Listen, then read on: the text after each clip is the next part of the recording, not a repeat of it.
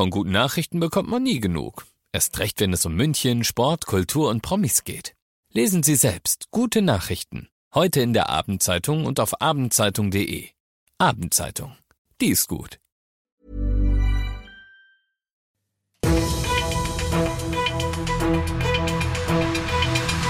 95 5 Charivari, das München Briefing, Münchens erster Nachrichtenpodcast. Ich bin Ludwig Haas. Servus, schön, dass du im Podcast mit dabei bist. In fünf Minuten gebe ich dir jetzt einen Überblick darüber, was in und um München heute alles so los war. In einer kurzfristig einberufenen Pressekonferenz hat sich der stellvertretende bayerische Ministerpräsident Hubert Aiwanger am Nachmittag zu den Vorwürfen rund um seine Person geäußert. Seit Tagen sind unter anderem Gerüchte im Raum, Aiwanger habe in seiner Schulzeit ein antisemitisches Flugblatt in seinem Schulranzen gehabt oder etwa den Hitlergruß bei Betreten des Klassenzimmers gezeigt. Die Vorwürfe stammen etwa von ehemaligen Mitschülern Aiwangers. Hubert Aiwanger bestreitet die Vorwürfe. Als Autor des Flugblattes gab sich sein Bruder zu erkennen. In Hubert Aiwangers Statement heute zeigte der Freie Wähler-Politiker Reue. Und es sind Aussagen aufgetaucht, die den Eindruck vermitteln, ich wäre als Jugendlicher auf einen menschenfeindlichen Weg geraten. Ich habe als Jugendlicher auch Fehler gemacht. Ich bereue zutiefst, wenn ich durch mein Verhalten in Bezug auf das in Rede stehende Pamphlet oder weitere Vorwürfe gegen mich aus der Jugendzeit Gefühle verletzt habe. Wie schon zuvor betonte der 52-Jährige, die Vorwürfe kurz vor der Wahl seien eine Kampagne gegen seine Person. Ich habe den Eindruck, ich soll politisch und persönlich fertig gemacht werden. Es ist ein negatives Bild von mir in den letzten Tagen gezeichnet worden. Das bin nicht ich. Das ist nicht Hubert Aiwanger. Ministerpräsident Söder erwartet weiterhin eine lückenlose Aufklärung des im Raum Stehenden. Aiwanger soll 25 Fragen dazu beantworten. Am Donnerstag nächste Woche wurde zudem eine Sondersitzung des Zwischenausschusses des Bayerischen Landtags zur Causa einberufen, auf Forderung der Opposition im Landtag. Eine spektakuläre Verfolgungsjagd hat die Polizei ordentlich beschäftigt, insbesondere auch was Geduld und Kondition angeht. In Sauerlach im Münchner Umland hat gestern Nacht ein BMW-Fahrer inklusive vier Mitfahrern gemerkt, oh, da wartet die Polizei mit einer Verkehrskontrolle auf mich und er hat darauf eher weniger Lust gehabt und Gas gegeben. Was dann passiert ist, das hat mir Polizeisprecher Christian Poganski von der Münchner Polizei verraten. Als der 27-jährige Fahrer von dem BMW-Pkw die Polizei gesehen hat, hat er stark beschleunigt und sich so der Polizei entzogen. Er ist dann über Holzkirchen, Bad Tölz und den Silvensteinspeicher Richtung Österreich geflüchtet.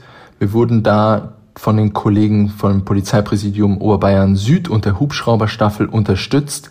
Letztlich konnte der Tatverdächtige in Österreich festgenommen werden. Es kam bei dieser Festnahme zu einem Zusammenstoß mit einem Dienst-Pkw der österreichischen Polizei und zudem wurden bei der Festnahme Warnschüsse abgegeben. Übrigens, warum genau es der Mann so unglaublich eilig hatte, das ist noch unbekannt.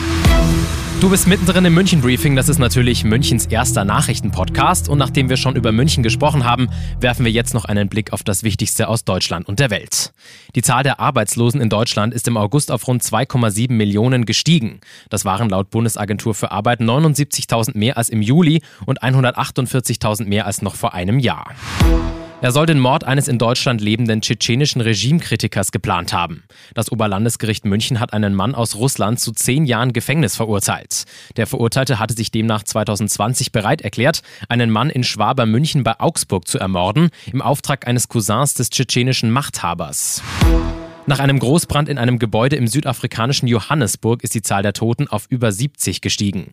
Das teilten örtliche Behörden mit. Das Feuer war in der Nacht in einem fünfstöckigen Gebäude in der Metropole ausgebrochen. Das Haus soll illegal besetzt gewesen sein. Die Brandursache ist noch unklar. Acht Schülerinnen und Schüler haben es geschafft. Sie haben ein Stipendium der Stiftung Maximilianeum und der Wittelsbacher Jubiläumsstiftung. Zwei davon kommen aus München, ein Stipendiat kommt aus dem Umland. Das Stipendium ist eines der begehrtesten Bayerns und wird nur an die besten Abiturienten des Landes vergeben. In diesem Sinne herzlichen Glückwunsch. Ich bin Ludwig Haas und ich wünsche dir noch einen wunderschönen Feierabend. Ciao.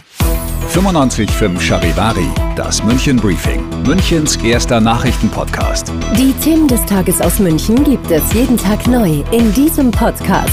Um 17 und 18 Uhr im Radio und überall da, wo es Podcasts gibt, sowie auf charivari.de. Even when we're on a budget, we still deserve nice things. Quince is a place to scoop up stunning high-end goods for 50 to 80% less than similar brands. They have buttery soft cashmere sweaters starting at $50, luxurious Italian leather bags, and so much more. Plus, Quince only works with factories that use safe, ethical, and responsible manufacturing. Get the high-end goods you'll love without the high price tag with Quince. Go to quince.com/style for free shipping and 365-day returns.